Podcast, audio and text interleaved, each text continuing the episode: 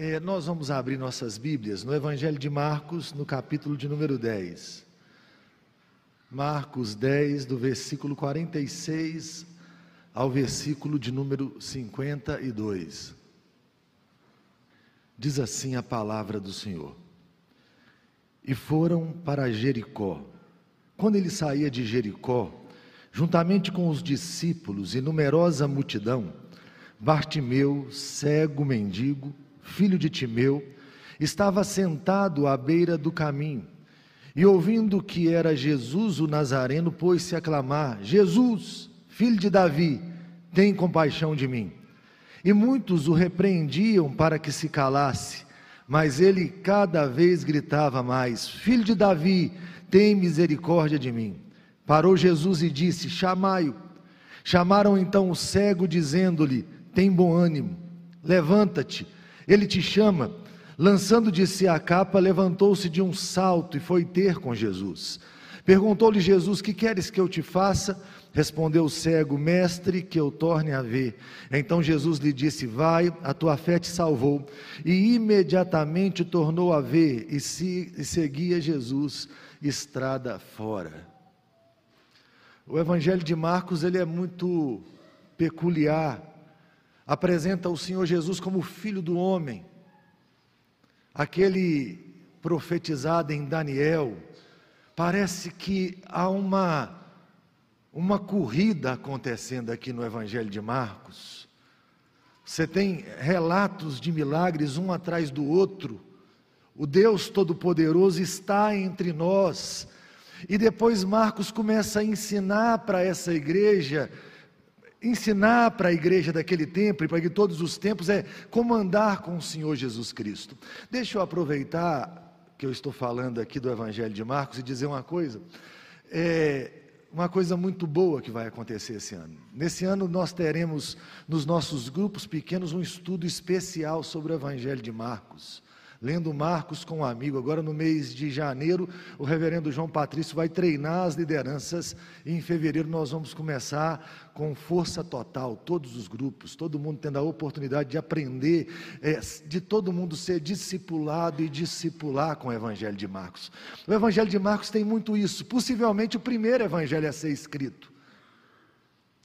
Uma coisa me impressiona nesse texto que a gente acabou de ler demais, porque esse texto ele, ele aparentemente ele mostra alguém que está com as aqui teve as expectativas frustradas. Pelo menos é a sensação que me dá ao olhar para o nome dele. Você já teve as expectativas frustradas? Eu acho que só menino que não teve. Tem que ser muito menino para não ter. Porque se cresceu um bocadinho, você já teve as suas expectativas frustradas. O texto começa apresentando um cego, e esse cego tem um nome singular, Bartimeu. Bartimeu significa filho do honrado. É interessante que vai repetir que ele é filho de Timeu, filho do honrado. E o que, que você espera de alguém que seja filho do honrado? E a gente meio que coloca nome em filhos com expectativas, não colocamos? Todo mundo tem uma história para o nome do filho de alguma maneira, tem uma razão especial para o filho ter aquele nome. Lá em casa, para você ter um exemplo assim, o primeiro, eu, eu, eu amo tanto o apóstolo Pedro, tanto o apóstolo Pedro, que o primeiro eu falei, vai chamar Pedro. E tem uma particularidade também, quando você tem um nome muito complicado, imagina, quando você chama Jacques Stone, você pode ter certeza que seu filho não vai chamar Jacques Stone Júnior. Ele vai chamar José, Maria, né? Você já falou várias vezes. Quem está falando? Você fala seu nome, a pessoa repete. Quem é mesmo? Você vai mil vezes, você fala, não, vai chamar um nome simples. E por causa do apóstolo Pedro, meu filho chama Pedro. Ah, eu passei por um período difícil na minha vida, difícil, doloroso, de enfermidade. E aí Deus bondoso usou várias coisas e várias pessoas para curar o meu coração. E eu pensava assim: Deus me curou. Então, meu segundo filho veio e falou assim: vai chamar Rafael, um Deus que cura. A gente meio que tem expectativas nos filhos. Já viu? E aqui tem um, um, um, homem que chama filho do honrado. E o que, que você espera que seja a vida do filho de um honrado? O problema é que a gente cria expectativas, é, mas a gente esquece de avisar que era para a vida funcionar de acordo com aquilo que a gente esperou. De vez em quando a vida não sai de acordo com o que a gente planejou e a sensação é, é de frustração, sabe? Aquelas agonias únicas no coração, sabe? Aquelas tristezas que você não sabe de onde veio e nem se um dia ela vai para alguma coisa, mas a sensação é que a gente acostuma com frustração, a gente acostuma com a vida que tem que ter Alguém falou bem assim comigo um dia: a gente é o que dá para ser. Esse homem acostumou com a vida que tinha. O pai não deve ser alguém honrado, e ele é um cego. Ele vive na beirada do caminho, ele vive numa estrada que muita gente passa, e ele vive de esmolas. Ele precisa que alguma coisa aconteça na vida dele, mas a sensação que eu tenho é que ele já chegou no ponto de pensar bem assim: não muda mais nada, isso aqui é o melhor que pode acontecer. Talvez o melhor que possa acontecer num dia é alguém passar e dar uma oferta diferente, uma esmola diferente, não é nem oferta, é uma esmola diferente. E está aí Bartimeu na história, e, e parece, me lembra um pouco a minha vida e a sua vida. Sabe, já viu que tem hora que a gente fica meio que nas beiradas do caminho? Já viu que tem hora que a gente olha para a história e pensa bem assim: a única coisa que poderia acontecer já aconteceu. Agora eu meio que estou condenado a, a essa realidade. Agora eu estou condenada a esse sofrimento, eu estou condenada aos favores das pessoas. Se tem uma coisa que é muito comum é gente frustrada em todos os níveis da realidade. Para e pensa, para e olhe para a vida familiar. Já viu? Quando vai casar é a coisa mais linda do mundo. Amor puro, expectativa pura. A princesa achou o príncipe, e o príncipe é a princesa. E como é que termina essa história? Você foi ensinado pela, pelo Walt Disney que o felizes para sempre é o casamento, não é isso? Aí você foi lá e casou, e você falou, e agora? E foram felizes para sempre. Aí você que é casado, você entende mais ou menos o que começa a partir de então. Né? Começa uma batalha. A princesa parece que ela fica deformada, o príncipe vira um sapo. E você olha para esse negócio todo e fala assim: gente, isso não vai dar certo. Sabe essa sensação de que algumas coisas não vão dar certo? O filho, você tem todas as expectativas num filho. Você o ama desde, desde que a sua esposa está grávida, desde que ela sente aquele menino, ela o ama. E você pensa bem assim: que coisa maravilhosa. E um dia esse menino cresce e começa a dar desgosto. Um dia ele cresce e começa a virar um outro ser, às vezes um ser desconhecido na realidade. Ah, uma coisa muito comum, um filho que se decepciona com o pai. E que olha e fala bem assim: se Deus tivesse me dado um pai de verdade, ou um pai melhor, talvez a minha vida fosse de outra maneira. Já viu que a vida é cheia dessas expectativas, que de alguma maneira elas não são supridas.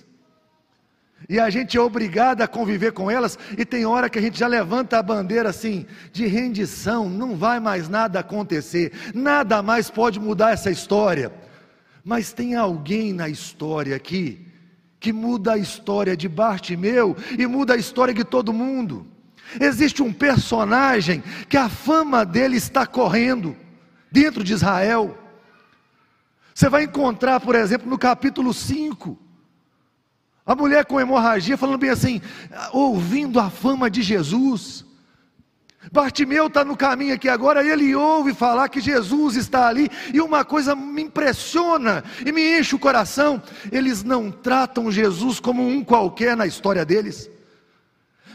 A turma daquele momento está tão impactada pela presença desse homem chamado Jesus, por esse Deus que invade a terra, que quando ele passa perto, eles esperam alguma coisa. Deixa eu te falar uma coisa aqui. Você já parou de ter expectativas nele, não já?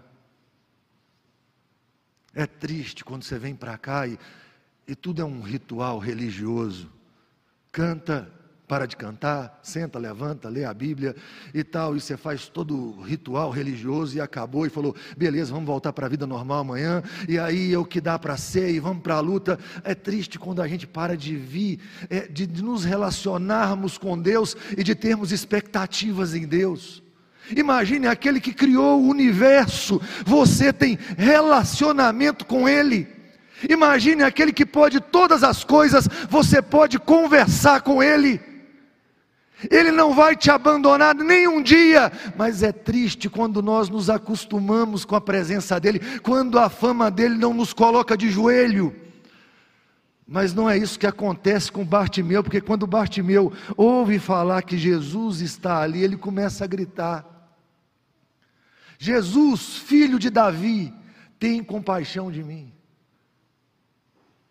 Rei de Israel, eu não mereço que o Senhor cruze o meu caminho, mas o Senhor cruzou o meu caminho. O Senhor entrou na minha história. Filho de Davi, tem compaixão de mim. E aí, uma coisa que me impressiona sempre é que sempre haverão pessoas para dizer que você está no caminho errado ao clamar por Deus. Ao clamar por Jesus Cristo, sempre vai ter uma elite religiosa quase que dizendo bem assim: você não tem dignidade para isso. Quem você acha que é para clamar pelo filho de Davi? Deixa o filho de Davi passar. Ah, é o Rei Jesus, é o Senhor de todas as coisas. Ele está passando nessa estrada, ele não tem tempo para parar com o mendigo. Quem tem? Se você pensar, é meio absurdo esse negócio. Porque quantas vezes você parou com um mendigo? Normalmente um mendigo para com você, não é?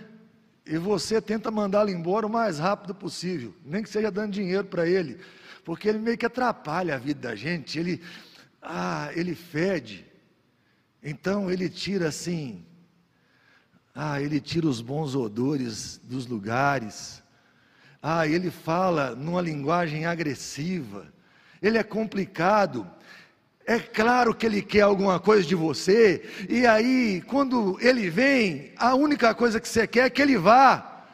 E de alguma maneira me parece que isso está aqui presente na história de Bartimeu, porque Bartimeu ele começa a clamar e todo mundo tem uma coisa só para falar com ele: pare de clamar. Mas quanto mais eles mandam ele parar de clamar, mais ele tem um grito dentro do peito. Ele sabe que se Deus parar na história dele, a história dele vai ser outra. Como eu e você precisamos entender isso que tudo que nós temos é Deus, a única coisa que nós temos é Deus, e que nós precisamos que Deus venha, que Deus se manifeste, que Deus mostre a nós todos os dias qual é a Sua vontade, que Deus nos dê poder para viver a Sua vontade, que Deus nos dê da Sua graça e da Sua misericórdia, e ele está gritando, ele está gritando, e, e, talvez boa parte pensasse bem assim: não vai acontecer nada, porque Jesus não tem tempo para gastar com você. Mas há uma coisa no versículo 49 que me chama atenção. Diz o texto que ele parou. Você já pensou na grandeza do que é isso? Deus parar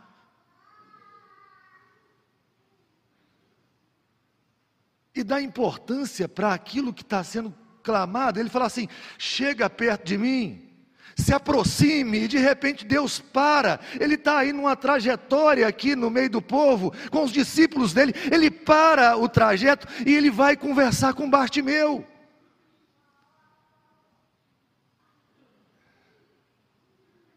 E aí alguém chega para Bartimeu e fala assim: tenha bom ânimo, levante-te, levanta-te. O mestre quer te ver, aí diz que ele se levanta e vai se encontrar com o Senhor Jesus. Sabe, é alguém que, que entende que a vida muda se encontrar com o Senhor Jesus. E o Senhor Jesus vai fazer uma pergunta para ele um tanto estranha. Vai perguntar para ele assim: O que queres que eu te faça? Parece tão óbvio, não parece? É um cego. É para fazer o que com o cego?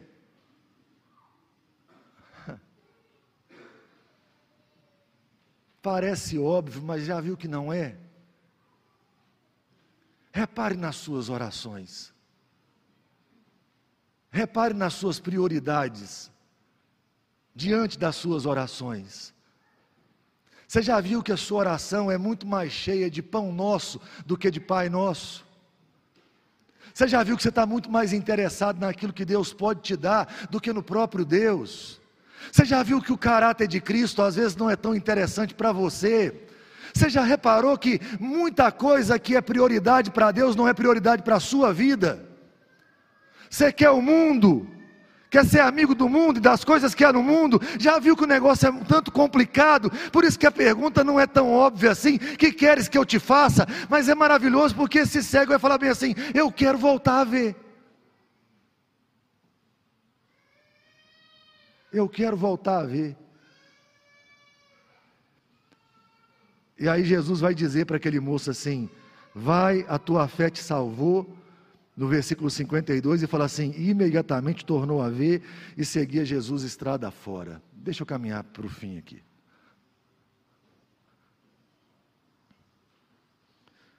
Vai, a tua fé te salvou e imediatamente seguia Jesus estrada fora.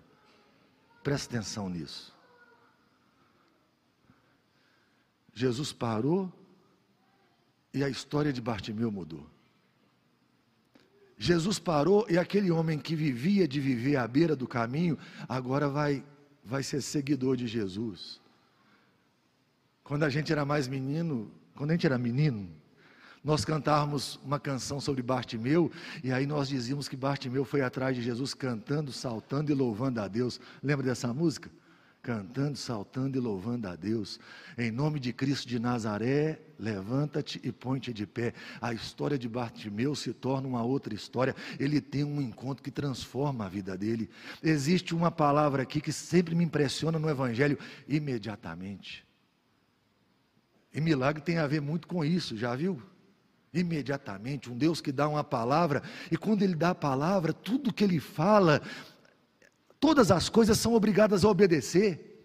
Se Deus falar, tudo é obrigado a obedecer, tudo se curva diante de Deus, não tem cegueira para falar bem assim: o Senhor não pode fazer nada, eu mando aqui eu governo essa região, eu cheguei, nunca mais vai ver. Não, o Senhor Jesus manda na cegueira, ele fala: acabou. De alguma maneira, aquele que é a ressurreição e a vida, ele está estabelecendo todas as estruturas do corpo quando faz um milagre está voltando a enxergar, o outro está voltando a falar, o outro está voltando a andar, o outro está voltando a ser livre, porque o Deus do céu chegou e a história muda. Agora não é um mendigo na beirada do caminho, é alguém que anda atrás de Jesus com uma história para contar.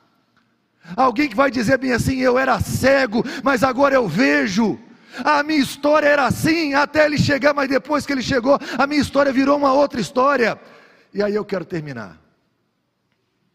Eu estou falando aqui nessa noite com gente que tem expectativas frustradas. Sejam elas quais forem. Talvez você está aqui nessa noite. Ah, só você sabe como é que o coração está. Sabe? Aquele aperto no coração. Tem gente que está aqui que talvez já tenha se acostumado com a frustração. Se você conversar e propor qualquer coisa, a pessoa vai dizer bem assim: não encoste nisso, não tem jeito. Isso nunca vai mudar. Infelizmente, o negócio é desse jeito mesmo. Mas eu quero dizer uma coisa. O Rei Jesus que passou no caminho de Bartimeu, ele está na igreja nessa noite. A palavra fala que onde estiverem dois ou três reunidos, ali ele estaria, não é isso? Ele não promete que essa igreja que avança diante do mundo, ele estaria presente com ela todos os dias até a consumação dos séculos. Então deixa eu te falar uma coisa, e me escutem bem: ele não é obrigado a fazer milagre na vida de ninguém, ele é Deus. Ele faz o que ele quer, na hora que ele quer e do jeito que ele quer. Mas se ele está presente, eu preciso ter expectativas de que tudo pode ser mudado. Ah, eu preciso lembrar que é um Deus que me ama com amor transformador, que Ele está usando todas as coisas e todas as situações para me moldar a imagem do Seu Filho. Então, uma coisa importante: nós nunca podemos vir a um culto sem grandes expectativas da parte de Deus. Às vezes você chega com o coração endurecido e sai com o coração quebrantado. Chega aqui um homem, sai daqui um outro homem. Ah, quantas vezes uma pregação mudou a minha história? Quantas vezes? Quantas vezes assim eu estava sentado no banco, ouvindo alguém pregar, e eu só pensava assim: Deus está falando comigo agora. Eu lembro de um menino, convertido de pouco, e missionário pregando e falando de entregar a vida ao Senhor, a obra do Senhor, e aquele negócio, eu menino sentado no banco, eu pensava assim: eu quero, eu quero. Você já conheceu gente fominha de apelo? Rapaz, eu era um cara fominha de apelo. Eu ia em todos, eu ia em todos, eu era menina adolescente, ia em todos os apelos. Aí depois eu descobri que ia eu e mais dois nos apelos, eu e dois amigos no apelo. Em tudo. A gente só não ia para converter de novo, mas a gente ia em todos os restos, a gente ia em todos os apelos. Um dia a gente encontrou na frente, olhou para o outro e falou assim: Você está aqui também? Está aqui. Hora que a gente descobriu, um dia eu parei perto de um, aí eu falei com ele assim: Só falta o outro. Quando a gente olha para trás, quem é que está vindo, né? Estava vindo lá. É, é preciso criar uma expectativa que se o Rei Jesus está aqui, tudo pode mudar. Sabe, seu casamento, sua história, suas aflições, sabe, os medos de hoje que você está no coração, as agonias, as angústias. Se o Senhor Jesus está aqui, pode ser que um milagre cruze seu coração. Não é todo mundo que encontrou com Jesus que voltou para casa assim com esse milagre específico, mas Bartimeu voltou. E teve gente na história que voltou, e eu fico pensando: ah, sempre pode ser que alguém volte para casa contando alguma coisa que o Senhor Jesus fez. Eu queria fazer uma oração. Eu acho que eu só volto a pregar aqui agora no último domingo do mês de janeiro. No próximo eu já estou de férias. E aí eu queria fazer uma oração por você, sabe? Está aqui no início de janeiro, a sensação é tem um ano inteiro, um ano inteiro mas tem um monte de sofrimento. Às vezes você olha para frente e você fala, é sofrimento em cima de sofrimento, é dor em cima de dor. É, como é que a gente vai vazar em 2024? A gente já começou 2023 pensando que se a gente consegue chegar em 2024, já viu? Ah, é tanta situação, é tanta complicação, e fora aquelas coisas que a gente acostumou que não dão certo. Ah, uma coisa a gente tem que aprender a, a colocar todas as coisas diante de Deus sabe? E a pedir esse Deus que transforma a realidade, que transforme a nossa realidade. Eu queria fazer uma oração por você aqui hoje. Por você que está aqui, e assim como Bartimeu precisava de um milagre, você precisa de um milagre. O que nós vamos fazer?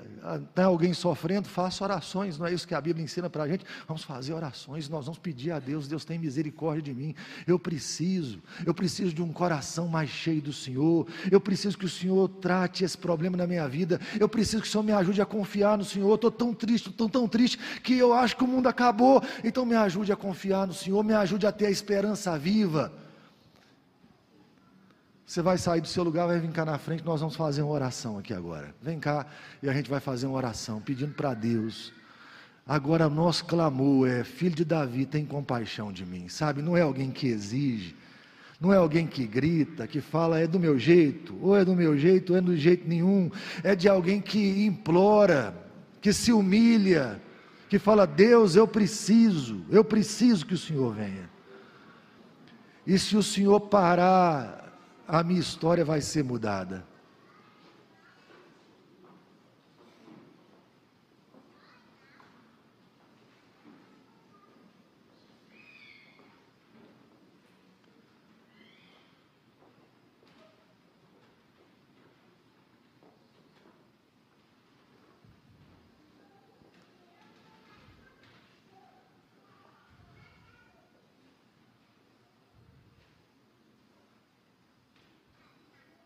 Jesus, filho de Davi, tem compaixão, tem compaixão da nossa vida. O Senhor conhece o nosso coração, o Senhor conhece as nossas dores, o Senhor conhece os nossos sofrimentos, tem compaixão de nós. Meu Deus, olha para o povo do Senhor aqui, Ó Deus, olha para aqueles que sofrem as situações mais difíceis, as dores mais complicadas e dolorosas. Ó Deus, olhe para aqueles que estão aqui, precisam de um renovo na fé, um renovo na esperança, um renovo no coração. Meu Deus, tem misericórdia. Ó Deus, o Senhor é poderoso para parar diante de gente que não merece que o Senhor pare. Ó Deus, e como o Senhor já fez, transformar mais uma vez a nossa vida mais uma vez dá uma palavra na nossa direção. Nós não estaríamos aqui se o Senhor não tivesse vindo e parado e transformado a nossa vida. Mas, meu Deus, nós sabemos que o Senhor ama o seu povo, cuida do seu povo, vê a aflição do seu povo. O Senhor é o socorro do seu povo. Meu Deus, em nome de Jesus, olhe para nós. Nós precisamos de um socorro que venha do alto. O Senhor é o nosso socorro, bem presente na hora das angústias. Em nome de Jesus, abençoa o seu povo. Fortalece a igreja do Senhor, enche o seu povo do seu espírito, faz esse povo andar confiante no Senhor. Meu Deus, que muitos voltem para casa contando daquilo que o Senhor fez. Quem sabe, ó Deus, alguém não carregue um imediatamente do Senhor aqui hoje. Meu Deus, tem misericórdia, nós precisamos do Senhor. Nós somos fracos, o Senhor é forte. Ó Deus, nós carregamos as tristezas, ó Deus, e o Senhor é a alegria. Ó Deus, tem hora que a esperança vai embora, o Senhor é a esperança viva. Então, ó Deus, visita-nos com poder e graça e traga, ó Deus, um novo ânimo para nós. Abençoe rica e poderosamente a vida da sua igreja. É a nossa oração, no nome precioso de Jesus. Amém.